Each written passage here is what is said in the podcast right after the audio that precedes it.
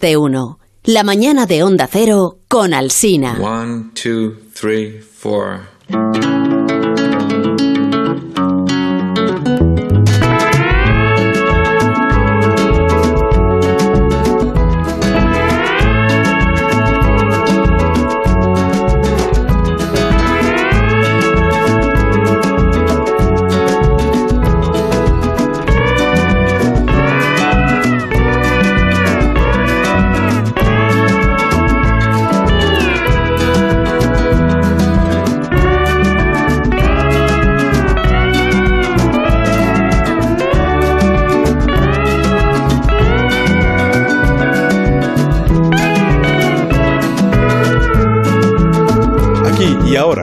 Comienza eh, la cultureta de por las mañanas, de los viernes en las emisoras de Onda Cero, más de uno, donde Alsina, con Rosa Belmonte.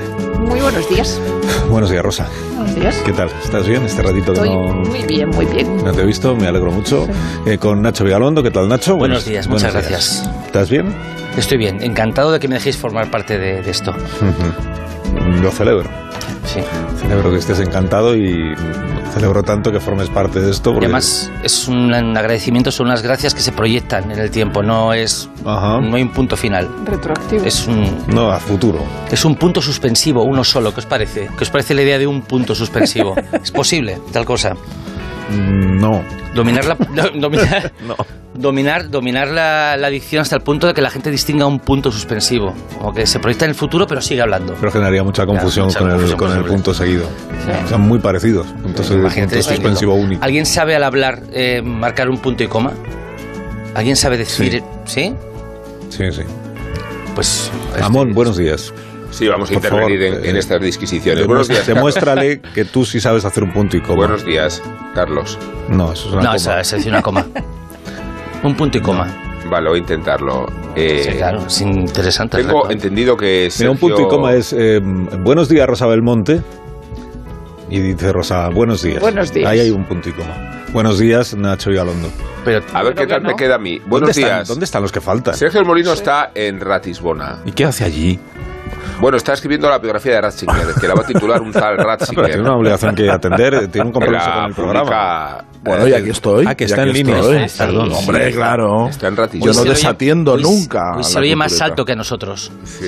Le noto más alto. ahora lo, lo he pedido. sí. He, norte. he pedido que me suban la regla. Ahora le bajamos, no pasa nada. Sí, el otro día Pero tú no estabas en la feria del libro de Salió Frankfurt. esquilmado, sí, de Frankfurt. Eh, Estaba en Frankfurt. Estaba, estaba, estaba en Frankfurt ayer. Ayer tuve mis saraos y hoy ya me he venido a Ratisbona. Eh, primera parada de una exitosísima gira, como diría Rubén Amón, por, Gira por, por bávara, tierras ¿no? alemanas y suizas. pero ¿en No, qué- por pero tierras alemanas y qué suizas. Pero ¿por qué han traducido la España vacía? No han traducido todavía un tal Un González. tal González. No, todavía no. Ah, todavía no, pues ya volverá. Eso podía haber sido un punto y coma, ¿eh? ¿Por qué no han traducido la España vacía? Han traducido un, punto tal y Conan. González. Podría Podría ser. un punto y con coma. Conan. Un punto y Conan, ¿no? Conan. Sí. Pero ¿y en qué idioma das las charlas ahí en Alemania? ¿En Eh, alemán? Pues En valenciano, casi todas. Ah, en valenciano. En valenciano. Luego Va a salir el juez Bosch y te va a dar una paliza. Y el- Ratisbona es bonita. ¿eh? Yo, yo estoy en Ratisbona porque conozco los Sergio antes Sí, pero estamos hablando de. Sergio, ¿no? Sí. Pero hablamos un poco de mí. No, ahora siempre- siempre Pero que estuviste de, Mona- estuviste de monaguillo en Ratisbona, Ratzinger. Rubén. No, estuve de wagneriano, eh, porque es un itinerario bávaro que te lleva hasta la colina verde. Hay una, hay una escultura de Juan de. Austria en Ratisbona, Mm, eh, ¿verdad, Sergio? Y el Sí, sí, Danubio yo- atraviesa la ciudad, es una ciudad bien bonita. El Danubio con sus sus cruceros gentes, de danubianos. Sus gentes, sus costumbres, Ajá. Sí, es- Sus papas. sí, Sus diríamos papas. que es una ciudad, es una ciudad de contrastes. ¿verdad? Es una encrucijada de caminos, ¿no? Es una Sergio, encrucijada. ¿te ha sí, dado impresión? una- un, ¿Un crisol de culturas? Un, un crisol de culturas, efectivamente, sí, sí. Sí, sí. Un, un puente entre el pasado y el futuro, ¿no? Donde es- la historia se hace presente. Y es hospitalaria, ¿no? Es una ciudad, es una Muy ciudad hospitalaria. hospitalaria con Muy quien la visita. ¡Campana! y ¡Se acabó! Y el que no está de verdad es... Se ha roto, es- se ha roto Rosa. Se ha roto. Está bien de lugares comunes. El que no está de verdad es. Altares. ¿Dónde está Altares? En Lo he, lo he dejado yo en la en Frankfurt. Todo el mundo está en Frankfurt. Eh, Yo a él le está en dejaba a Frankfurt, él. es que este está en Ratisbona. Así Tiene que es una entrevista en el país, claro. esta mañana. Sí. Está en Frankfurt trabajando. Esa entrevista Sí. que dice el... ¿Cómo se llama el señor este? Eh, Andrew Willy o sí, Se pronuncie como se pronuncie, he dicho. Ese es el que ¿Está dice- usted de acuerdo con lo que dice Stephen King? No estoy de acuerdo con nada de Stephen King. Pero este es el que dice que Amazon es como el, como el ISIS. Sí. Ah. Como que no toma prisioneros. Amazon es como el ISIS, no toma prisioneros. Hombre, eh, entiéndame. Sí, igual no es exactamente lo mismo. Pero, Bueno, Pero, yo- pero por titulares no será el señor Chacal. no, ¿eh? el señor Ah, Chacal ha dado titulares, vamos. sí. Lo que pasa es que a Willy ha sido muy traumático, entiendo. ¿Por qué? Tratar de consolidar un mito propio con Stephen King a- a- en, en el frontispicio donde se sacrifica otro. Ya. Ya, pero es No. un poco el problema Pues de no, las- pues las yo le vi ayer- de Willy que coloca Yo le vi ayer y no estaba debe. bastante normal. ¿eh? Estaba, estaba no. entero, ¿no? Después Sí, de- estaba entero, Ah, no, vale. no parecía muy afectado. Muy bien. Es que estuvimos en los planetas, los culturetas, en grupo, como ya Sí, sabes. bueno, Casi, casi, semana, casi, ¿no? casi, Sí, es casi, casi, al 100%. Sí, que sí. No a ver, estuvo de- la cultureta al 100%, pero bueno, hubo una representación, una representación del Sí, conjunto. bueno, porque yo no pude ir, pero... También, también, por Ah, supuesto. te, te referías a ti. También, por Sí, supuesto, bien, sí, sí. sí. Yo siempre te incluyo. Pero vamos, que esto ya es muy del pasado, porque esto fue el viernes de la semana pasada. No, ha el pasado, sábado. fíjate, Viernes no, sábado. El sábado. Yo he estado en tres Sábado, pues países. prácticamente el viernes. entonces. Viernes Pero y sábado viene a ser un mismo día. Sí, eh, he visto lo del de Old Man, esa que habíais Sí. recomendado vosotros. Excelente, ¿no? Maravillosa. Pero veo que te ha gustado lo de la comida. eh, A mí eh, me ha gustado, pero tampoco... ¿No? no sé, a mí me No. parece muy entretenida. Sí, es entretenido. O sea, está bien. Sí, sí, no, no más allá. Pero digamos Oye, pero que hay no una, parte, hay una parte de la hay una parte de la feo. trama que me estorba un poco. Que- y no quiero voy a decir más, pero me estorba un poco. O sea, Hay que empezar a desprestigiar. esta de un poco forzada de que si ella le alquila la casa. Perdona, decía. No, no, hace disculpa tú, disculpa tú. Y hace la comida, sí. Yo creo que hay que empezar a desprestigiar la expresión es, es divertida porque eh, hoy en día casi todo es divertido. O sea, antes cuando se utilizaba es, es divertida No para creas. lavar algo. para- sí, hombre, hay demasiadas cosas que ya son divertidas. O sea, ya es común. O sea, de, de- ¿cuántas cosas son divertidas? Igual el 80% de las cosas son divertidas ya. Hay tanto Abogas por el aburrimiento ya. Abogas. No, eh, abogo porque que algo sea divertido no sea ya condición de alabanza. O sea, tiene que ser... Se da por eh, hecho ya, ¿no? Vale. Y de hecho, hay que empezar a alabar que algo sea un poco aburrido. Pues un defecto incluso, ¿no? Un Que defecto. Creo que ya eh, las, la- la tec- las técnicas narrativas, la tecnología ya ha permitido modelar el lenguaje con, con tanta facilidad con que lo difícil es hacer algo un poco, un poco aburrido. Ya, ya, ya. ¿No? ¿No creéis? Sin No, duda. no, sin en duda. absoluto, no. Sí. Bueno. es tan aburrido que me tenía pegado a la pantalla. Sí. Mira, ¿viste Vortex, el de Gaspar sí. Noé? ¿Verdad que se puede decir que es aburrida como una parte de la alabanza? Sí, no es de acción, es verdad. Claro, No es de está. acción. Yo ahora estoy enganchadísima a Siempre Reinas, que es un ¿Eso qué reality es? mexicano que ponen en Divertido. Netflix. O sea, no, pero no, no os lo podéis imaginar, pero claro, Un tenéis que entrar en ese en mundo. Lucía Méndez, la actriz mexicana. Lucía Méndez, que ahora, que ahora También de, es actriz mexicana, que ahora de Lucía mayor ha, virado Ah. a parecerse a Melody. Es decir, esa gente que se toca la cara de tal manera que de pronto de mayor te parece a Melody la del gorila. Ajá. Bueno, Lu- eh, Lucía Méndez. Laura Zapata, que es Son sílabas Yo azar. no. Sí. Son- Pero Laura ¿cuántos puntos y comas hay aquí? que es la, ¿Quién la es Laura hermana- Zapata? Laura Zapata es la hermana de Talía, aquella a la que secuestraron y que hace siempre de mala en las telenovelas.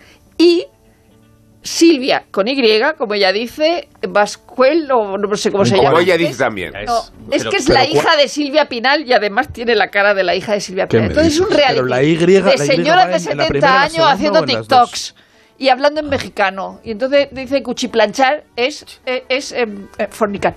Cuchiplanchar. Cuchiplanchar. Cuchiplanchar. Es, es ¿Fornicar la qué no- es? mi nueva ¿Y palabra. fornicar? ¿Qué es? Eh, no sé. Cuchiplanchar. Frungir, que dirían en Sálvame. O sea, no, o sea, cuchiplanchar. Y entonces te- eh, eh, eh, Lucía Méndez. Parece una serie muy divertida, así que no la voy a ver. No, no, no es para Es un reality. Hombre, Para- Ah, un reality. estoy No, en reality. En ese caso tampoco lo Hemos sé. pasado de Jeff No. Bridges a un reality de señoras De mexicanas Méndez. mayores que hacen vídeos de TikTok. no puede ser tan divertida como la descripción que ha hecho Rosa de la serie. O sea, es una Sí. serie que compite No, con su propia descripción. Claro. O sea, no, no. Pues son- hasta aquí las recomendaciones para mayores. el fin de semana. Sí, que cuando llamamos a la tertulia esta y ya está eh, la Vamos a cari- la cuchiplanchar carimocho, ya. lo hacemos con todo fundamento. Vaya programa, en serio, eh. Vaya programa, macho. Cuchiplanchados. No, pues es el que entretiene, el que Sí, interesa pero a la que gente. decir algo, ¿no? Elaborar un poco. hagamos un elogio de lo aburrido. Pues, guionizar. pues la otra. La, Qué error es pues el la otra. guionizar, ¿no? Por otra. Sí, pero es correcto, ¿no? No lo sé, lo voy a Creo mirar. que sí, es horrible. Más de uno en Onda Cero, donde Alsina.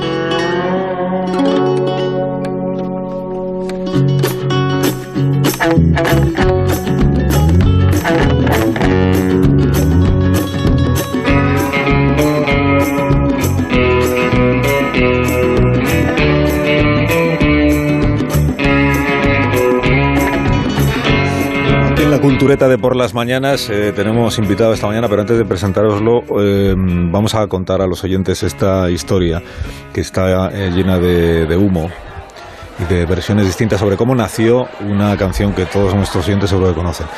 En esta versión que voy a contar yo, tres amigos comparten un rato cómplice en este café de Barcelona que estáis viendo.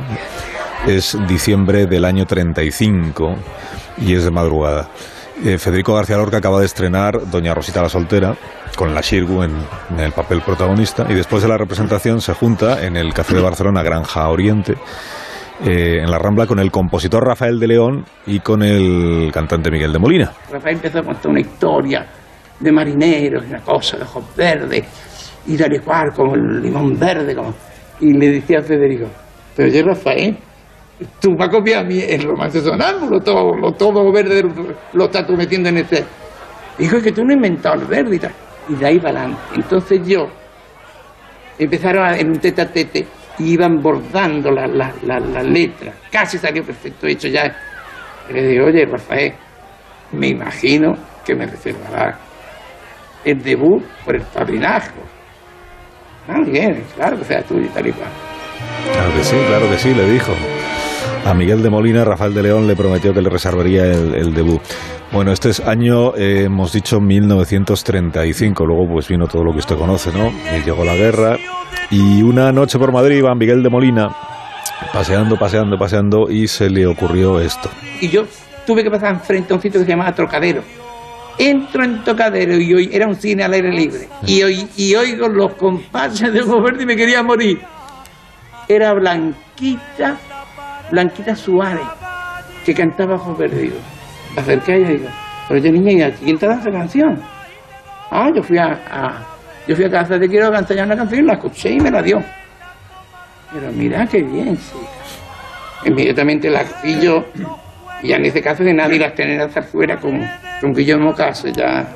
Y este fue mi caballito de batalla. y fueron tus ojos Con Ojos Verdes no fue popular gracias a quienes la pudieron estrenar o cantar primero. Eso al final acabó siendo casi casi lo de menos, porque fue una canción que engrandecieron y que se disputaron los grandes artistas de aquella época. Miguel de Molina esquivó el reclutamiento, recorrió el Frente Republicano cantándola una y otra vez. Él decía que él era quien bordaba realmente Ojos Verdes. Pero desde Sevilla, una mujer haciendo una versión un poquito distinta. Apoya energicia de la Marsevilla. Mira, va a encenderse la noche de mayo. Pasaban los hombres y yo sonreía hasta que en mi puerta paraste el caballo. Esta mujer acompañada por la guitarra unió para siempre su nombre al de esta que seguramente es la copla más conocida, más famosa del mundo entero, y unió su nombre al del propio género en toda su extensión. termina la guerra. Y entonces me encuentro a mí misma. Y creo la canción que luego me ha hecho famosa. Una canción nueva en la forma de decir, en la forma de expresar, en la forma de sentir y hasta en la forma de vestir. Una canción que yo he creado. He creado ese estilo y he dejado una escuela.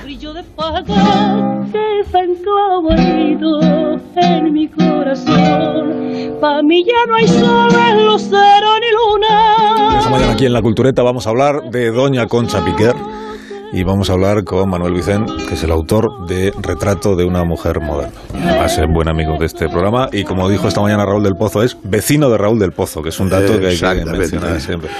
¿Qué tal, Manuel? ¿Cómo ser estás? vecino es una categoría, ¿sabes? Es- esa cosa que se dice que uno um, acaba matando a, eh, mata a un, una persona, después atraca un banco, después se fuga de la cárcel y acaba por no saludar al vecino, que es ya lo peor. Pero Raúl y tú os seguís saludando sí, sí, y sí, totalmente, viendo, eh. totalmente. Sí, no- no es- no- Yo lo veo cuando se va a jugar al golf, Al golf, y tal, lo veo des- des- desde la ventana. Con esos zapatos que se, que se ponen para jugar al golf, que llevan como tacos, ¿no? Parecen de futbolista. sí, sí. Cosa. No, no, le va bien, ¿eh? Le va bien. Ya va bien. Sí. Bueno, a ti tampoco te va mal. decir que- Bueno, pero yo no juego al golf. Pues te han dado la- Yo todo el ejercicio que hago es echarle la pelota a la perra. No, a la, no, a No su- la de Raúl. No, no, sino a, una, la- a mi perra. Sí. Digo que, que te han mm, has, has recibido hace bien poco la más alta distinción que concede la Generalitat Valenciana. Exactamente. Sí, sí, sí.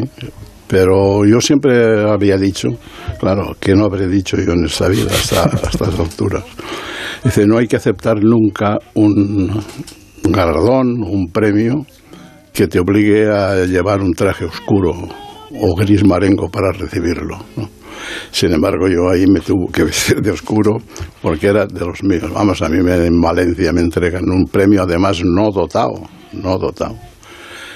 Y pues claro, hay que ponerse de oscuro. Ah, Rafael Azcona siempre decía, los premios tendrían que ser secretos, dotados, secretos, que no se enterara nadie, que un buen día recibieras una carta de algún ministerio o de alguna institución o tal. Tiene usted en su cuenta la cantidad de 50.000 euros con la condición de que no se entere nadie, gracias a su gran talento o a la obra que ha hecho. Pero aquí es al revés. Aquí no, pero yo muy agradecido, claro. Bueno, cuéntame, la, la novela de la que hablamos hoy es una novela, aunque la protagonista sea, sea Concha Piquer, es la novela que ha escrito ese niño de 10 años que eras tú, que iba escuchando las canciones de, de Concha Claro. Piquer camino al colegio. Claro, yo al ver que habéis puesto ah, la- las canciones y, en fin, el- la cosa del- de, los ojos verdes y tal, parecía que era que está una novela, digamos, castiza o folclórica. Y yo he elegido esta mujer porque ella misma es una novela. Y yo no estoy dotado para las profundidades y para las eh, digresiones psicológicas. Yo, mi trabajo, donde me siento cómodo, es elegir a un personaje que él sea la novela, es decir, que él aporte la carne y yo el caldo, ¿no? Es decir, yo sí hice la, la novela de, de Aguirre, el magnífico, del Duque de Alba, el trabajo fundamental lo hizo él, viviendo como vivió y siendo como fue. A mí me dejó, digamos, la atmósfera. En esta novela, Concha Piquer, claro, Concha Piquer está, digamos, mm, opacada por el éxito folclórico, castizo. Tú dices Concha Piquer y dices, pues una folclórica, una castiza. Lo que yo he querido era rescatarle de ese mundo castizo y convertirla en un personaje que fue una mujer moderna, una mujer fuerte, una mujer que en su tiempo eh, rompió todos los moldes, pero por puro carácter. ¿no? Y en ese aspecto ella es una novela. Lo que le pasó a esta mujer es increíble. Solamente falta adornarla literariamente, atmosféricamente, de una vida totalmente apasionante y además que en un momento dado expresó, resumió, sintetizó toda una época. Yo, por ejemplo, el paisaje sonoro, evidentemente, sus canciones es el paisaje sonoro de mi niñez y de un tiempo en España. Pero, por ejemplo, si tú hablas de la guerra mundial, de los nazis, eh, que tiene glamour, que tiene seducción, que a la gente le atrae mucho. 20 libros eruditos sobre la guerra no se pueden desa- no pueden desafiar a una si tú pones Lily Marlene. Con Lily Marlene te entra toda la guerra por todos los poros, aunque no era una canción de la guerra, sino mucho anterior. Eh, en, en ese momento, pues claro, tú aquí pones ojos verdes y efectivamente, ¿qué te viene? Pues te viene el hambre, el que lo conoció. Te viene el hambre, te viene la, la represión, te vienen los fusilamientos. Mira, yo eh, iba a la escuela rural de mi pueblo y como decía Vázquez Montalbán, las canciones de la, Lola- de la Concha Piquer eran como novelas de tres minutos. Pasaba todo, desgracias, total. Y claro, una novela tiene planteamiento, nudo y desenlace. ¿vale? Yo iba a la escuela y salía de casa con el bueno la, la canción de, de la de la Concha Piquera era en todos los eh, tendederos, en todas las cocinas, en todas las casas, que salían por bocanadas por todas las calles, por, durante la- en la calle por todas las casas. Cuando yo salí de mi casa era el planteamiento. Es había habido un problema amoroso, un desengaño, alguien que le había dejado, una que no se, ve- no se iba a casar, un, uno- un marinero que se había ido, no sé qué, tatuado, en fin. Cuando llegaba corriendo, con, sonando los lapiceros en el estuche, a la altura de la herrería, donde estaban errando caballos y tal, ahí era el nudo. Una cosa problemática, pero que yo tenía siete años, ocho años, y, y me veía que el mundo era una catástrofe. Pero a la vez era muy dulce, porque la canción era muy dulce.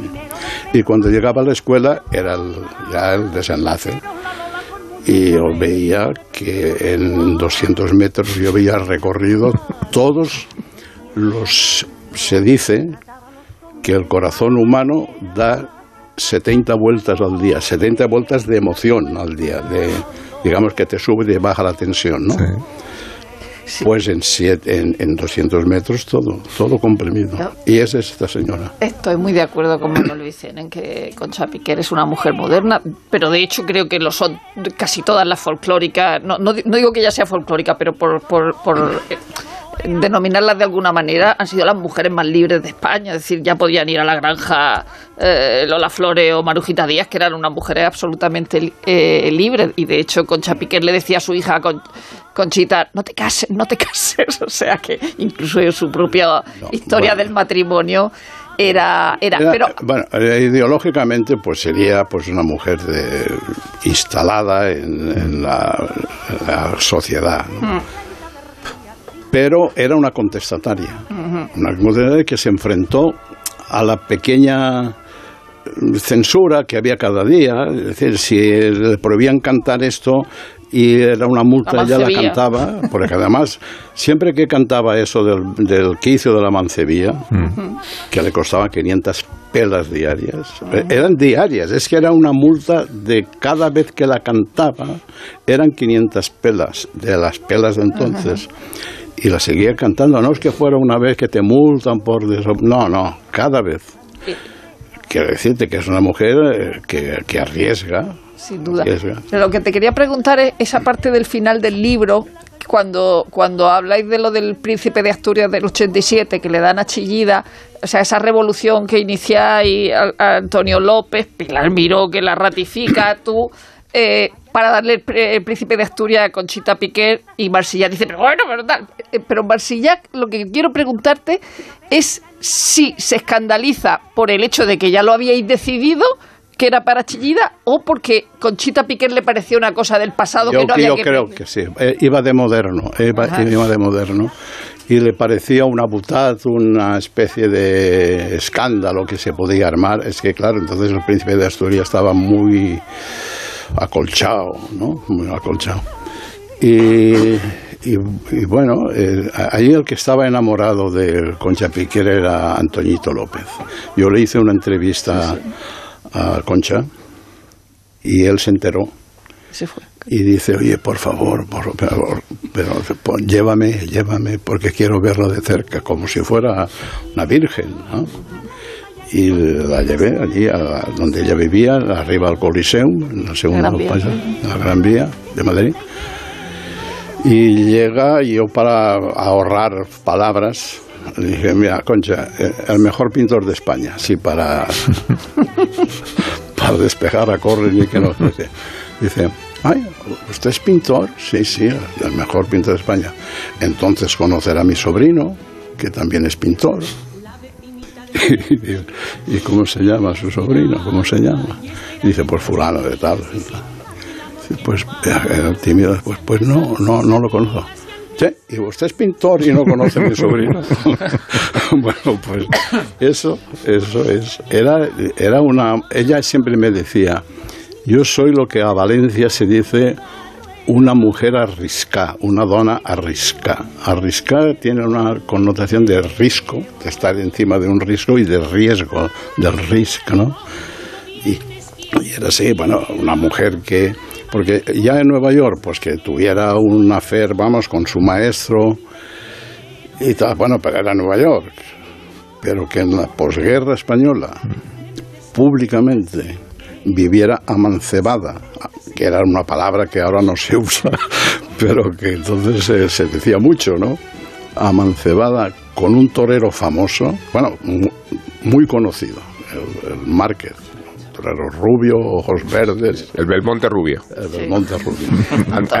De hecho, Manuel, quería, quería- a propósito de una entrevista que leí en El País, que es del 81, eh, y donde se menciona ese episodio tan siniestro como el que ella te cuenta que empezó a cantar por primera vez acundando el cadáver de su hermano. Sí. Con El- cuatro el fe- años. el feto, el feto. El feto ya maduro. Sí, sacado del, del, del ataúd, ¿no? Sí, y- ensangrentado. Sí, eh, que es una escena eh, que parece inverosímil. Iba a Bueno, preguntarte... esa escena a Follner lo deja a la altura del y, y aquí pasa, Murphy. y a- y aquí pasa como si nada. Parece Vamos, de- Follner ve eso y, y- y te escribe un libro. Mientras agonizo, ¿no? Era la novela de Faulkner la que, la, la que hablo del traslado de, de un cadáver. No, no pues eh, era sobre cuánto es necesario, o difícil, o ni siquiera imprescindible, hacer una disquisición entre la verdad y la ficción, entre lo novelesco, los mitos que se existieron o no, o, o el trabajo, en este caso, que, que has realizado. eh, convierte lo novelesco también en, en un argumento Va- narrativo. vamos a ver, todo lo que está en este libro, todos los hechos que están en este libro, sucedieron. Yo no me he inventado ningún hecho, ni- no me he inventado eh, algo sustancial.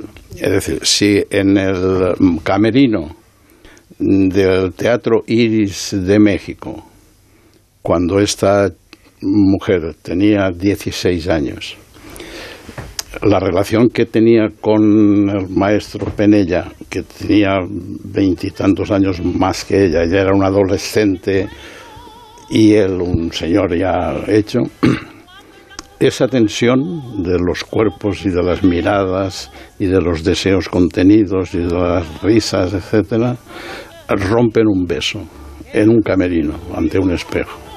Eso es así, ahí se produjo el beso. Ahora, yo no pongo, y aquí se besaron.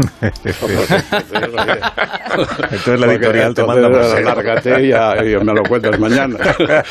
¿No? Es decir, eh, allí hay que, ese- eh, esa explosión, esa es- primera explosión que se produce tantísimas veces y que el lector reconoce en otros términos, en otros sitios y tal, esa primera, esa explosión de dos cuerpos que se estaban atrayendo desde hacía mucho, eh, pues hay que describirla literariamente. Y eso es la carne es de ella y él y yo pongo el caldo. Oye, pero, todo es verdad. Manuel, ¿Qué tal? Que soy Sergio del Molino, ¿cómo estás? Ah, ¿qué tal? Eh, ¿Cómo estás? sí, que me oyes desde, ¿Qué tal desde el más ahí? allá. ¿Qué tal por ahí? Desde el más allá, muy sí. bien. ¿Cuántos libros, eh? Sí, bueno, ahí andamos, ahí andamos. Que el- hablamos de Concha Piquer como, como epítome de, de- de lo pasional y estás hablando aquí de, de- esos besos y que se rompen y esas pasiones, pero también era una, una empresaria implacable, ¿no? O sea, que, por que eso- alguien que trae, que, que, Por- que- que por tiene, eso- que se lleva... Por eso que- es una, una mujer moderna, es la primera Claro. que ella importa de la experiencia suya en Nueva York, el show business de Nueva York, en que allí se sabe perfectamente que el público es el que el dios del espectáculo. Y, y que la perfección de que hay que presentarse ante el público pues eso es la cosa innata en y que ella, se acaba la ella. bohemia, ¿no? Que sin, eh, sin cachondeos y sin nada. Que Ahí- decir, ahí esto es un trabajo muy No, en no, serio. y ella no era bohemia, ella era una Por mujer eso. que se divertía ganando dinero y siendo y siempre estaba por encima de los hombres que la rodearon. Siempre mandaba ella, no hay más que ver la foto. Es decir, la forma de cuando yo entré en su casa, el- el- el- cuando ella se acercó por el pasillo taconeando, tenía 80 y fly, eh, cuidado, tenía ya y, y- y taconeando, taca, taca, taca, un taconazo así, con la mano en la cadera y, y llena de brillos, de oros y tal. Bueno, era una mujer que, ya se lo decía al torero, si fueras toro te cortarían el rabo, digo el rabo no, perdón, te cortarían la- las orejas, ¿no? No, y ella era taxativa en la forma de hablar, en la forma de hablar era muy taxativa. Bueno, una mujer moderna. Nacho. A cuento de la película de sobre Marilyn Monroe, Blonde, la que comentábamos el otro día, que estuvimos pontificando y discutiendo acerca de los, eh, los límites de la representación novelesca de una persona. Me gusta mucho la distinción entre caldo y carne. Eh, ¿Está en cierta manera eh, describir a una persona en vez de componer una novela de cero y tener que, que buscar el tema, buscar el corazón que parte uno mismo? ¿Es un descargo de responsabilidad hablar de alguien y que sea esa persona la que aporte el tema? Sí, bueno, te facilita el trabajo. Eh, Es que hay personas que, que compendian una época. Es decir, eh, los años 20, pues tú pones swing, una música de swing, grandes orquestas americanas, pues los años 20. Eh, Charleston, pues tal. Pero a la vez, ¿quién resume los años 20?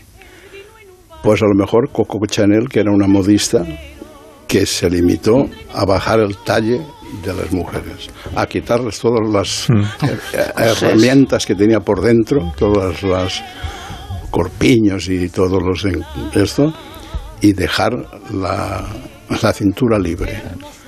Pues Coco, tú dices Coco Chanel y todo un mundo se te viene encima y era una modista. Es curioso porque parece imposible detectar en tiempo presente quién va a representar cada época. ¿no? Eso ¿Quién va a representar eh, esta es- época? eh, Eso es lo que me pregunto yo.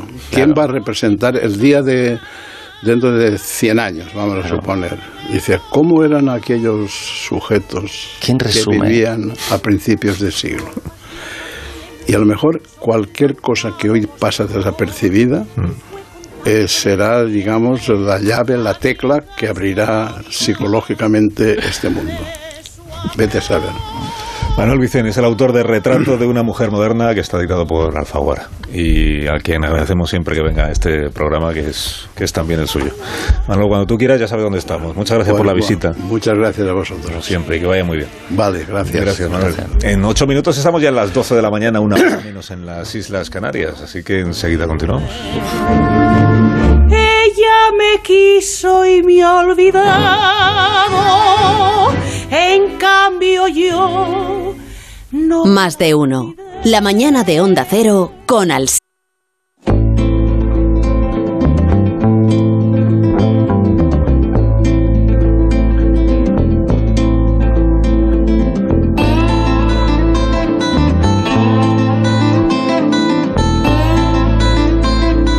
Más de uno.